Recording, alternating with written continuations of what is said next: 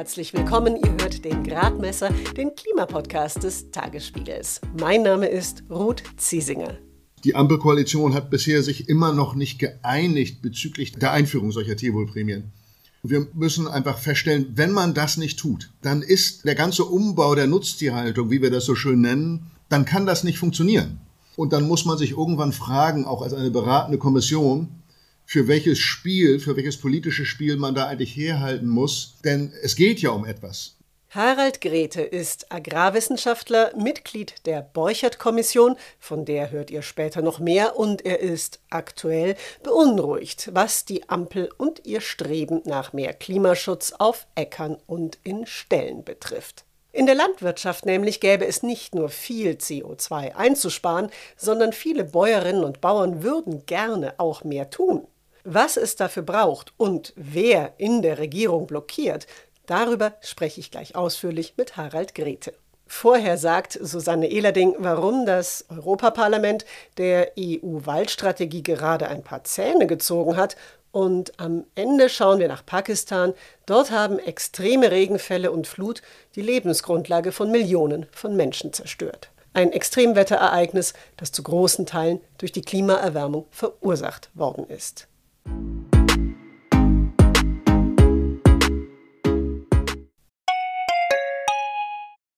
Wie geht es weiter mit der Europäischen Union? Präsidentschaftswahlen in den USA, EU-Parlamentswahlen, geopolitische Krisen und wirtschaftliche Schwierigkeiten. Wir suchen Lösungen für diese Herausforderungen. Am 19. und 20. März auf der digitalen Europakonferenz von Handelsblatt, Die Zeit, Tagesspiegel und Wirtschaftswoche. Über die Zukunft Europas sprechen wir mit Bundeskanzler Olaf Scholz, Wirtschaftsminister Robert Habeck und vielen mehr. Kostenlose Anmeldung unter europe20xx.de. Der Wald in Europa leidet unter Dürre, Hitze, Luftverschmutzung und auch die große Nachfrage nach Holz macht Druck. So sind zum Beispiel in Deutschland zwischen 2018 und 2021 rund 5 Prozent der gesamten Waldfläche verloren gegangen. Um dagegen zu steuern, hatte die EU-Kommission vor einem guten Jahr die EU-Waldstrategie 2030 verabschiedet. Also Leitlinien, wie Europas Wälder an Wetterextreme und Klimawandel angepasst werden sollten. Ein wichtiger Aspekt wäre aus Sicht von Umweltschützern gewesen, einen Teil der Wälder künftig sich selbst zu überlassen, damit sich die Natur dort ungestört erholen kann. Dem hat die Mehrheit im Parlament nicht zugestimmt. Warum, weiß Susanne Ehlerding vom Tagesspiegel Background Energie und Klima. Also die Waldstrategie soll ja erstmal äh, den Schutz der Wälder garantieren, die nachhaltige Nutzung, dass sie auch ihre Klimafunktion weiter erfüllen können, CO2 binden können. Und da sind auch viele Sachen ganz unstrittig drin. Bloß der Knackpunkt war eben, dass man eine nachhaltige Nutzung, eine naturnahe Weiterentwicklung der Wälder für alle Mitgliedsländer vorschreiben wollte. Und da haben jetzt die Länder mit viel Wald dagegen lobbyiert, weil sie sich nicht vorschreiben lassen wollten, was die EU da vorhatte, nämlich so eine naturnahe Nutzung von Wäldern. Die Forst- und Holzindustrie hat sich also durchgesetzt. Statt Waldflächen stillzulegen, will man lieber, ich zitiere, eine nachhaltige, aktive Bewirtschaftung der Forstflächen. Ist das ein Problem für die Zukunft unserer Wälder und für ihre Rolle als fest eingeplante CO2-Senke auf dem Weg zur Klimaneutralität? Das ist natürlich eine große Frage, wie schaffen wir das, die Wälder so zu schützen und gerade traditionelle Forstwirtschaft, die sind noch so auf dem Stand da, das Schadholz muss raus. Es schadet nachher den bestehenden Bäumen, wenn diese angefressenen Bäume, wenn die im Wald bleiben dürfen. Und Naturschützer sagen dann, ja, aber wenn die toten Stämme auf der Erde liegen, dann werden die feucht, dann binden die Wasser oder abgestorbene Bäume sollen stehen bleiben. Dann geben die den jungen Bäumen noch Schatten. Also für mich als Journalistin ist es wirklich selten so ein Thema, wo es so sehr widersprüchliche Meinungen oder, oder gegensätzliche Fakten präsentiert werden. Es ist sehr schwer zu entscheiden, wer hat nun recht. Susanne Ehlerding war das. Neben den Wäldern als CO2-Senken setzen wir in Deutschland übrigens noch auf eine andere natürliche Senke. Und da sind die Fakten erfreulich klar. Es geht um die Moore. Warum und was das mit Landwirtinnen und Landwirten zu tun hat, auch darüber spreche ich jetzt mit Harald Grete.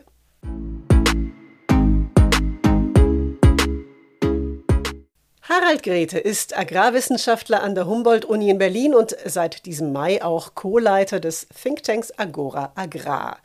Wenn ihr im Verlauf unseres Gesprächs glaubt, Kinderstimmen zu hören, dann habt ihr völlig recht. Meine Kids haben während der Aufnahme vor der Tür gespielt. Von Harald Grete wollte ich als erstes wissen, warum ist es überhaupt so wichtig, beim Klimaschutz jetzt auf die Landwirtschaft zu schauen? Mit rund 54 Millionen Tonnen Treibhausgasausstoß pro Jahr ist das zwar eine Menge, aber im Verkehrssektor oder von der Industrie werden ja mindestens dreimal so viel Treibhausgase und noch mehr in die Atmosphäre geblasen. Ja, ich würde jetzt zwei Gründe nennen. Zum einen ist die Zahl, die Sie eben genannt haben, im Grunde genommen nicht vollständig wir müssen zusammenfassen, das, was wir als die Emission aus der Landwirtschaft äh, sagen, berichten in der Treibhausgasberichterstattung und das, was aus der landwirtschaftlichen Bodennutzung kommt. Das wird nochmal extra berichtet. Wenn man das zusammenzählt, dann haben wir sogar um die 100 Millionen Tonnen CO2-Äquivalente insgesamt, Methan, Lachgas und eben CO2, was da emittiert wird. Und damit liegen wir etwa bei 13 Prozent der gesamten Treibhausgasemissionen Deutschlands. Und das ist also gar nicht mal so wenig.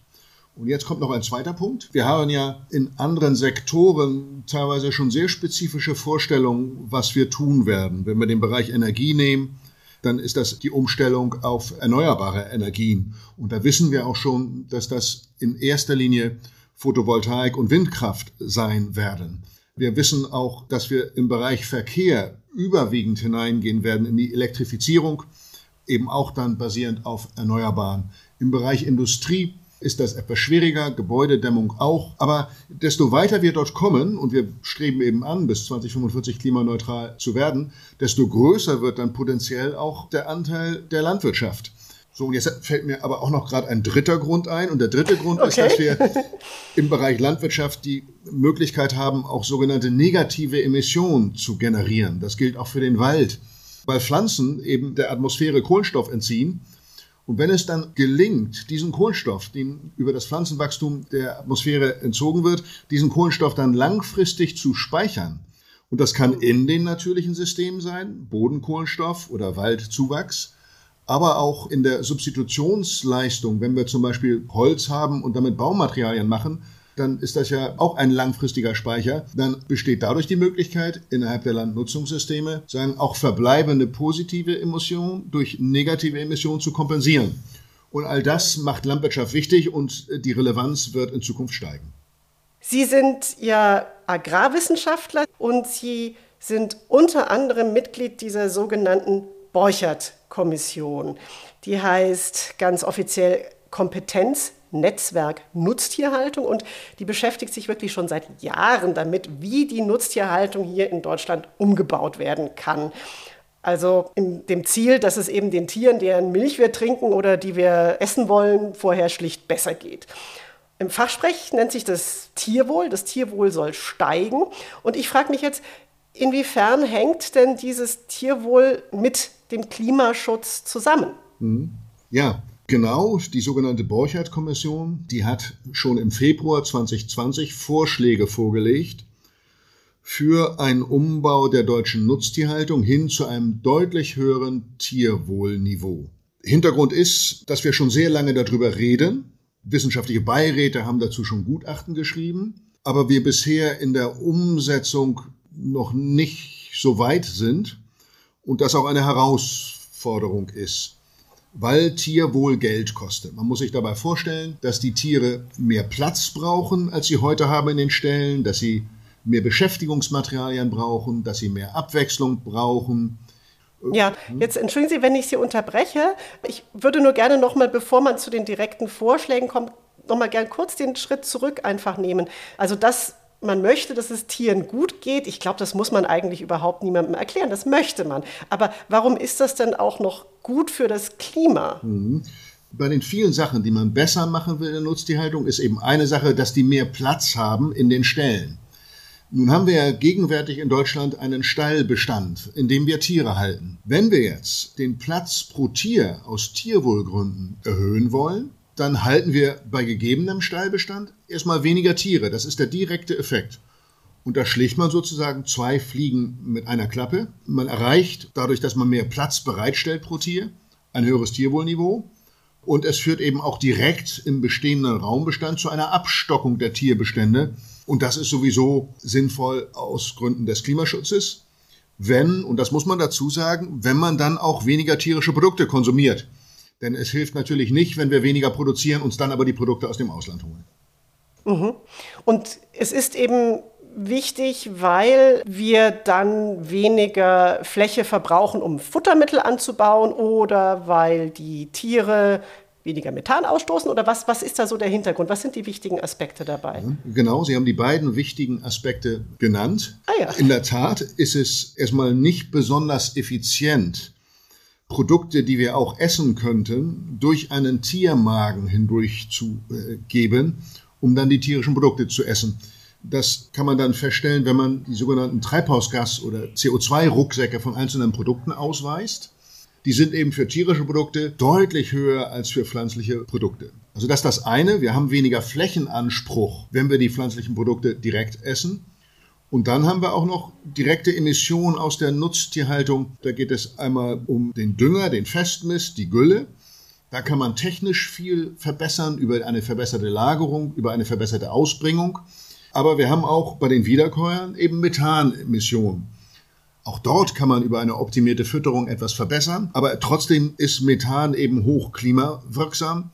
Und deswegen haben wir eben diese sehr hohen Treibhausgasrucksäcke von tierischen Produkten, insbesondere von Rindfleisch, aber auch von Milchprodukten und dann absteigen. Bei Schweinefleisch ist das etwas weniger pro Kilo, bei Geflügelfleisch noch etwas weniger. Trotzdem, die Kalorien- und Eiweißversorgung aus pflanzlicher Produktion ist klimafreundlicher. Jetzt haben Sie es ja vorhin schon angesprochen. Um das zu erreichen, braucht es einen richtig großen Umbau. Also es braucht Umbau der Ställe und überhaupt der Haltungsarten in den Höfen bei den Landwirtinnen und Landwirten. Es braucht auch ein anderes Verhalten der Konsumentinnen und Konsumenten. Und was ich jetzt interessant finde, die Borchert-Kommission, die setzt sich ja zusammen aus WissenschaftlerInnen wie Ihnen. Die wird geführt von Jochen Borchert, dem ehemaligen CDU-Landwirtschaftsminister. Da sind VertreterInnen des Bauernverbandes drin, aber auch des Bundes für Umwelt und Naturschutz, also von ganz vielen Leuten, die alle aktiv in der Landwirtschaft etwas zu tun haben und die aber auch zum Teil sehr unterschiedliche Interessen vertreten. Und die haben sich alle auf gemeinsame Empfehlungen geeinigt, wie das passieren könnte. Was wären denn da aus Ihrer Sicht die richtigen Schritte? In der Tat, das war auch aus meiner Sicht damals sozusagen revolutionär, denn das ist ja nochmal was anderes, ob sich WissenschaftlerInnen einigen oder ob das die unterschiedlichen Stakeholder-Gruppen tun. Nun muss man dazu sagen, man hat sich geeinigt zu diesen Vorschlägen für eine deutliche Verbesserung des Tierwohls, hat aber über den Rückbau der Bestände und den Rückbau auch in der Ernährung erstmal nichts gesagt, aber erstmal die Tierwohlerhöhung. Und das war wirklich was Besonderes, dass alle gemeinsam gesagt haben, wir müssen in Deutschland, und zwar flächendeckend, das Tierwohlniveau deutlich erhöhen. Das kann man am Anfang freiwillig machen, das muss dann aber auch gesetzlich sagen, für alle gelten in bestimmten Schritten. Und der Umbauplan, der dort entworfen wurde, würde bis 2040 benötigen. Und dann gehört dazu zum einen ein Prinzip der Kennzeichnung der Ware, entsprechend verschiedener Tierwohlstufen und dann wirklich von zentraler Bedeutung Finanzierungsinstrumente. Denn mehr Platz, mehr Beschäftigungsmaterialien, das kostet natürlich alles Geld. Und wir wissen, dass wir alle an der Ladenkasse nicht optimal funktionieren sozusagen. Und deswegen einigen wir uns ja als Gesellschaft auch bestimmte Sachen an der Ladenkasse auszuschließen, gerade wenn es um ethische Normen geht. Und dann muss man sich überlegen, wie finanziert man das denn dann? Da haben wir vorgeschlagen, dass ein System eingeführt wird von staatlichen Tierwohlprämien, die dann über einen sehr langen Zeitraum hinweg den Landwirten auch zugesagt werden. Wenn sie ihre Tiere deutlich tierfreundlicher halten, dann bekommen sie für die Kompensation dieser Mehrkosten Geld, nämlich Tierwohlprämien. Das ist zentraler Baustein dieser Empfehlung. Jetzt ist es ja so, wenn ich das richtig verstehe, dass wenn man das dann mit diesem sogenannten Tierwohl-Label verbindet, dass eben die Verbraucherinnen und Verbraucher dann, wenn sie in den Supermarkt gehen, auch sehen können, aha, aus was für einer Art von Produktion kommt dieses Fleisch, dass das eigentlich eine Idee ist, die nicht nur Sie vorschlagen, sondern die auch der Landwirtschaftsminister Cem Özdemir von den Grünen auch verfolgen will. zunächst mal nur für Schweinefleisch, aber eben verfolgen möchte.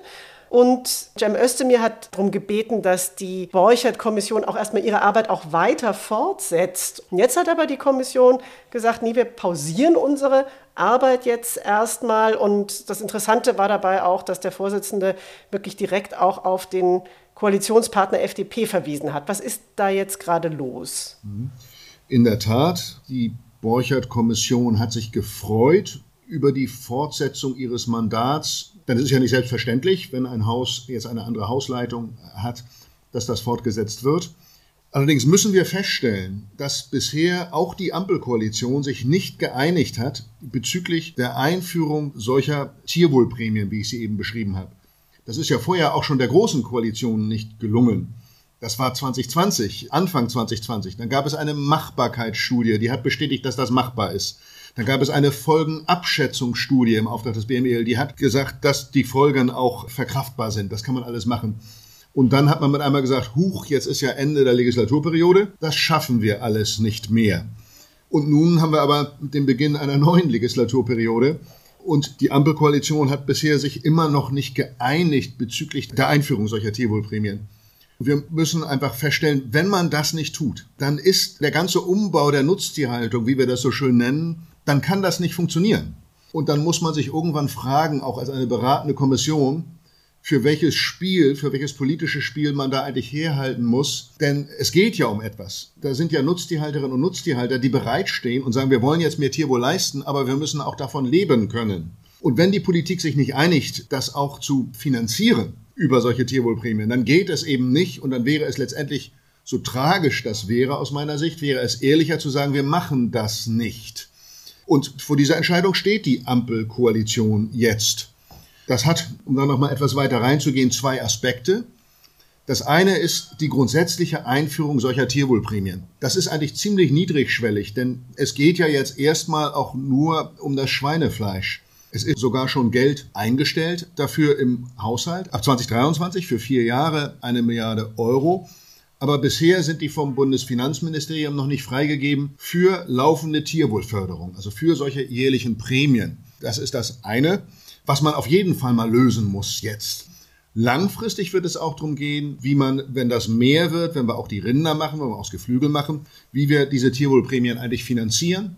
Da hat die Borcher-Kommission vorgeschlagen, entweder den reduzierten Umsatzsteuersatz für die tierischen Produkte aufzuheben, also 19 statt 7 Prozent oder eine spezifische Verbrauchsteuer einzuführen.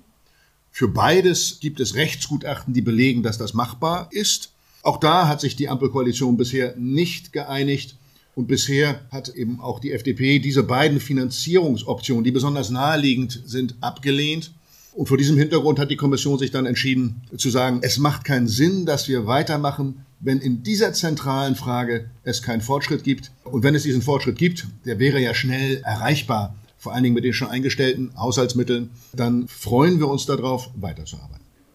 Ich würde jetzt gerne mit Ihnen noch auf einen anderen Bereich schauen, wo der Ausstoß von CO2 richtig stark reduzierend werden könnte und wo auch richtig viele Bauern und Bäuerinnen betroffen sind, auch wenn sich im Moment federführend das Umweltministerium um das Thema kümmert. Und zwar geht es mir um die Moore, beziehungsweise die trockengelegten Moore. Denn aus diesen trockengelegten deutschen Mooren entweichen pro Jahr etwa 53 Millionen Tonnen CO2. Würden diese Emissionen eingespart, wäre das klimatechnisch also sehr gut. Bevor wir jetzt darüber sprechen, wie das zum Beispiel passieren könnte, können Sie vielleicht noch mal erklären, wieso trockengelegte Moore eigentlich solche CO2-Schleudern sind? Ja, sehr gerne. Denn das ist ja in der Tat etwas, was bisher im gesellschaftlichen Diskurs noch nicht so richtig präsent ist. Wenn wir von Mooren reden, dann meinen wir damit sogenannte organische Böden. Das sind also Böden, die über einen sehr, sehr langen Zeitraum hinweg entstanden sind weil dort die Bedingungen feucht waren und das organische Material des Pflanzenwachstums sich abgelagert hat und dann unter Luftabschluss konserviert wurde. Das ist dann in seiner Reihenform der Torf. Und wenn man da heute drüber fährt über diese Flächen, dann sieht man das gar nicht, außer dass das ein sehr schwarzer Boden ist. Aber das ist heute zum überwiegenden Teil erstmal trockene Landwirtschaft. Wenn da aber Luft drankommt an dieses organische Material, an die Pflanzenreste, die dort über Millionen Jahre sich sozusagen abgelagert haben, dann wird das langsam freigesetzt. Jedes Jahr etwa 30 Tonnen, 35 Tonnen pro Hektar und Jahr, was man vermeiden könnte.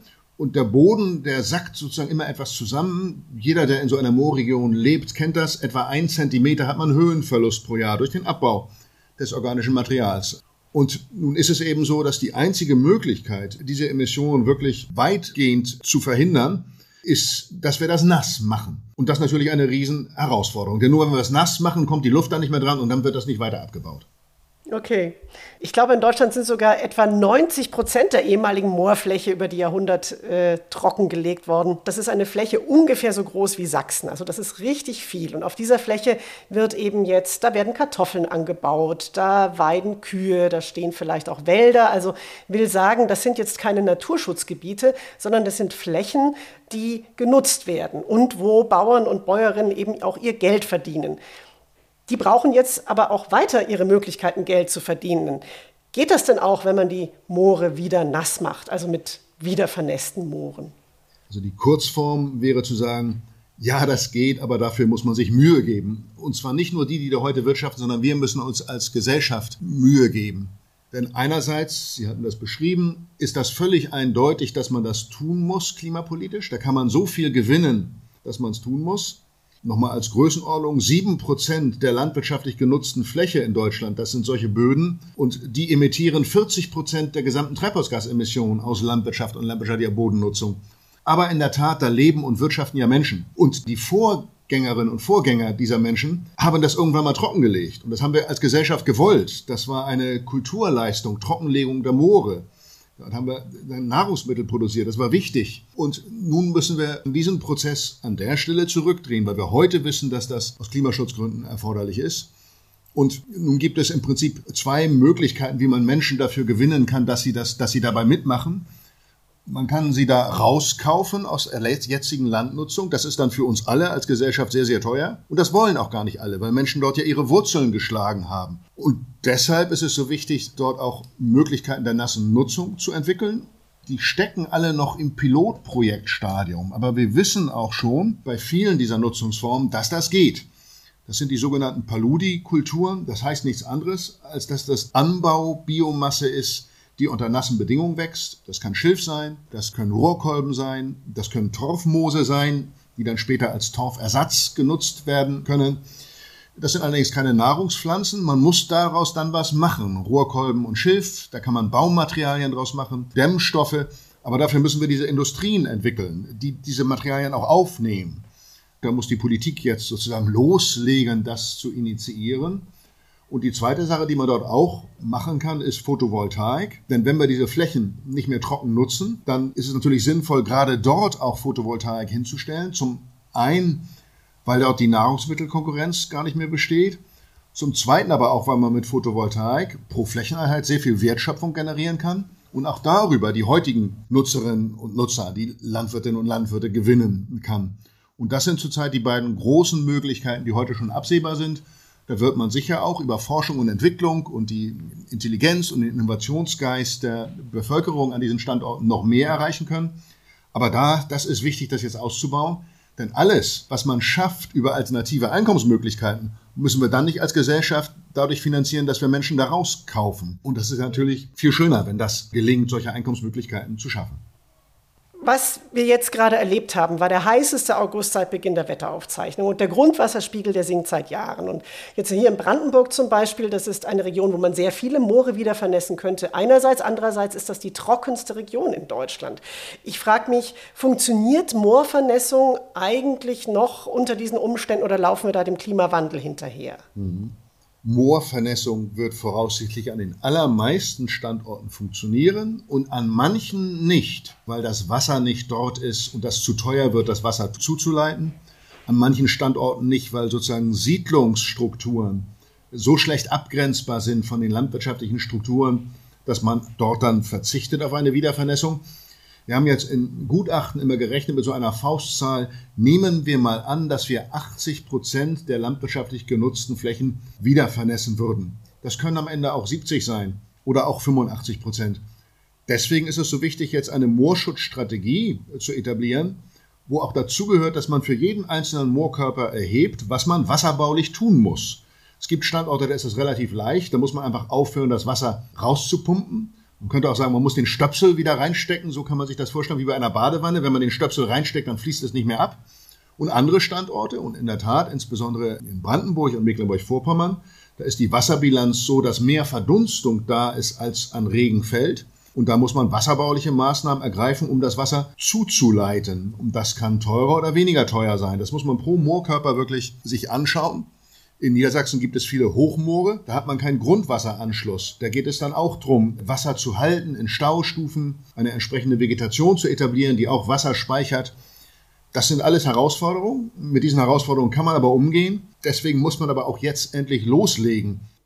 Aus dem, was Sie sagen, wird ja sehr deutlich, dass Bäuerinnen und Bauern eine ziemlich wichtige Rolle spielen beim Klimaschutz und zwar auch in Verbindung mit dem Schutz der Artenvielfalt, dem Schutz der Böden, dem Schutz des Wassers.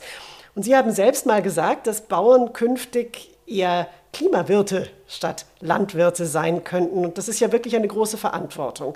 Wird die denn genügend gewürdigt und gefördert? Nein, das wird sie noch nicht. Wir geben sozusagen als Gesellschaft noch zu viel Geld für das Falsche aus. Wir haben noch immer pauschale Flächensubventionen im Rahmen der europäischen Agrarpolitik, die wenig sinnvoll sind.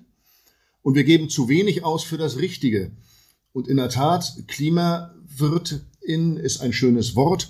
Wir könnten auch sprechen von Biodiversitätswirtinnen oder von Tierwohlwirten oder von Landschaftswirtinnen. Da geht es immer darum, dass wir als Gesellschaft Leistung haben wollen von Landwirtinnen und Landwirten. Und wenn wir diese Leistung haben wollen und die über den Markt nicht bereitgestellt werden, dann müssen wir dafür zahlen, dass wir diese Leistung erhalten. Mit zielorientierter Honorierung dieser Leistung. Das ist auch in der ökonomischen Theorie etwas, was völlig selbstverständlich ist. Für manche Güter haben wir Marktversagen. Das kann der Markt nicht leisten. Dann sollten wir nicht immer wiederholen, dass der Markt es aber leisten müsste. Er tut's nicht. Und dann können wir aber kollektiv zum Beispiel über staatliche Zahlungen dort eingreifen und sagen, ja, dann müssen wir uns das einkaufen, was wir haben wollen. Und das erfordert eine Veränderung des Selbstverständnisses von Landwirten und Landwirten, die eben nicht mehr nur Nahrungsmittel produzieren, sondern all die anderen Sachen, die wir auch haben wollen. Und es erfordert von uns als Gesellschaft, dass wir diese Rahmenbedingungen eben schaffen, dass dann Menschen auch davon leben können.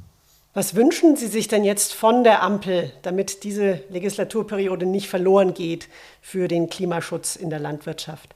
So, da hätte ich eine lange Wunschliste, aber ich fange mal mit den wichtigsten Sachen an. Dieses Thema Borchardt-Kommission, das sollte man jetzt mal ganz schnell abgeräumt werden, dass man wirklich sich innerhalb der kommenden Wochen einigt, dass man einsteigt in laufende Tierwohlprämien. Und das kann man dann schrittweise ausbauen. Ich halte es auch für sinnvoll, auch wenn das wird jetzt häufig gesagt, es passt nicht so gut in die Zeit. Und trotzdem, wir brauchen auch Preisanreize für Menschen. Und im Moment ist vieles sehr teuer geworden. Das macht die Diskussion schwierig.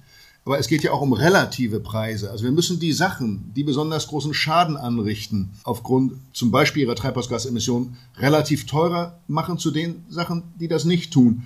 Und dafür wäre so eine Verbrauchsteuer oder auch eine Umsatzsteuerreform wichtig.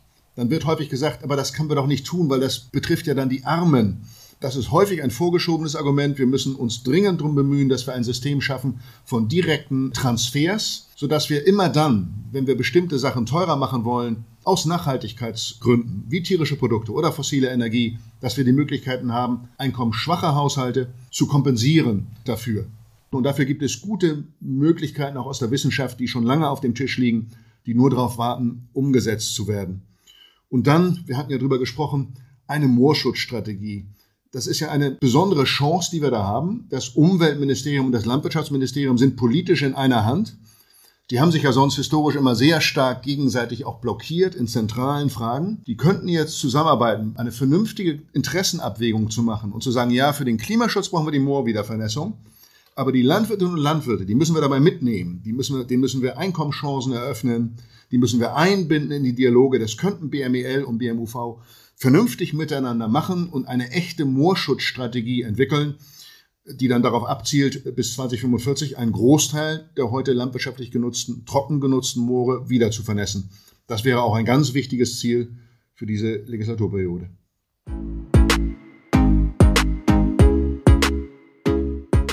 Harald Grete war das. Bei der Moorschutzstrategie geht es auch um eine einst fehlgeleitete Wasserwirtschaft. Und eine solche hat in viel, viel größerem Ausmaß jetzt in Pakistan zu einer furchtbaren Katastrophe geführt. Zusätzlich zur starken Gletscherschmelze gab es jetzt den stärksten Monsun seit mindestens 60 Jahren.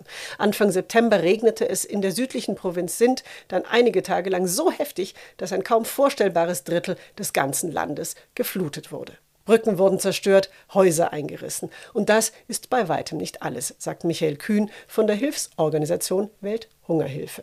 Was eben aber viel schlimmer ist, ist im Grunde die 1,6 Millionen Hektar auch von landwirtschaftlicher Fläche, die überschwemmt ist und damit für die Nahrungsmittelproduktion erstmal nicht mehr zur Verfügung steht. Oder auch das, was an Tieren ertrunken ist und damit der Bevölkerung eben auch nicht mehr zur Verfügung steht. Oder das, was an Reis oder an, an Gemüse und an Baumwollanbau kaputt gegangen ist. Viele der 220 Millionen Pakistaner haben ihre Lebensgrundlage verloren und sind zu Heimatlosen im eigenen Land geworden.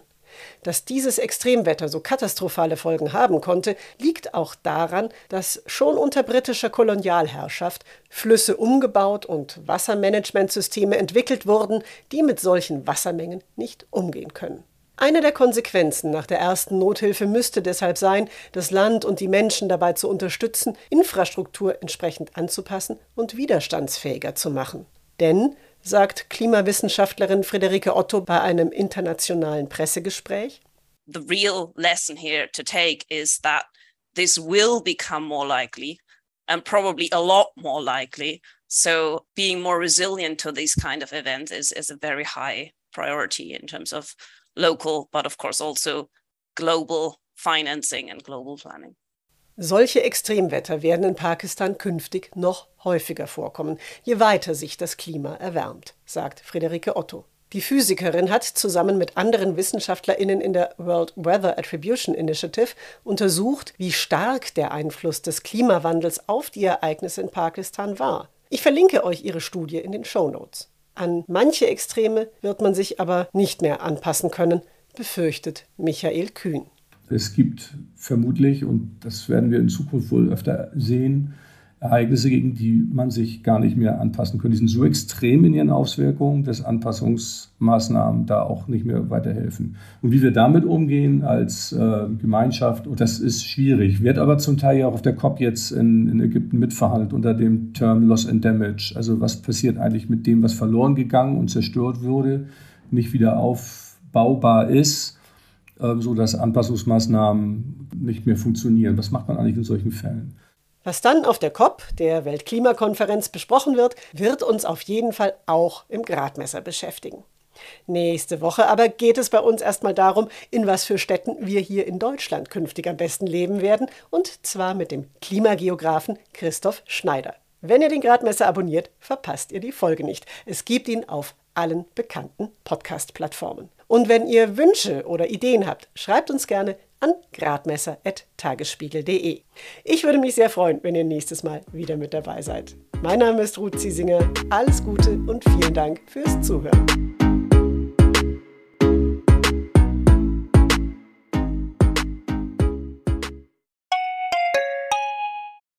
Wie geht es weiter mit der Europäischen Union? Präsidentschaftswahlen in den USA, EU-Parlamentswahlen, geopolitische Krisen und wirtschaftliche Schwierigkeiten. Wir suchen Lösungen für diese Herausforderungen. Am 19. und 20. März auf der digitalen Europakonferenz von Handelsblatt, Die Zeit, Tagesspiegel und Wirtschaftswoche. Über die Zukunft Europas sprechen wir mit Bundeskanzler Olaf Scholz, Wirtschaftsminister Robert Habeck und vielen mehr. Kostenlose Anmeldung unter europe20xx.de.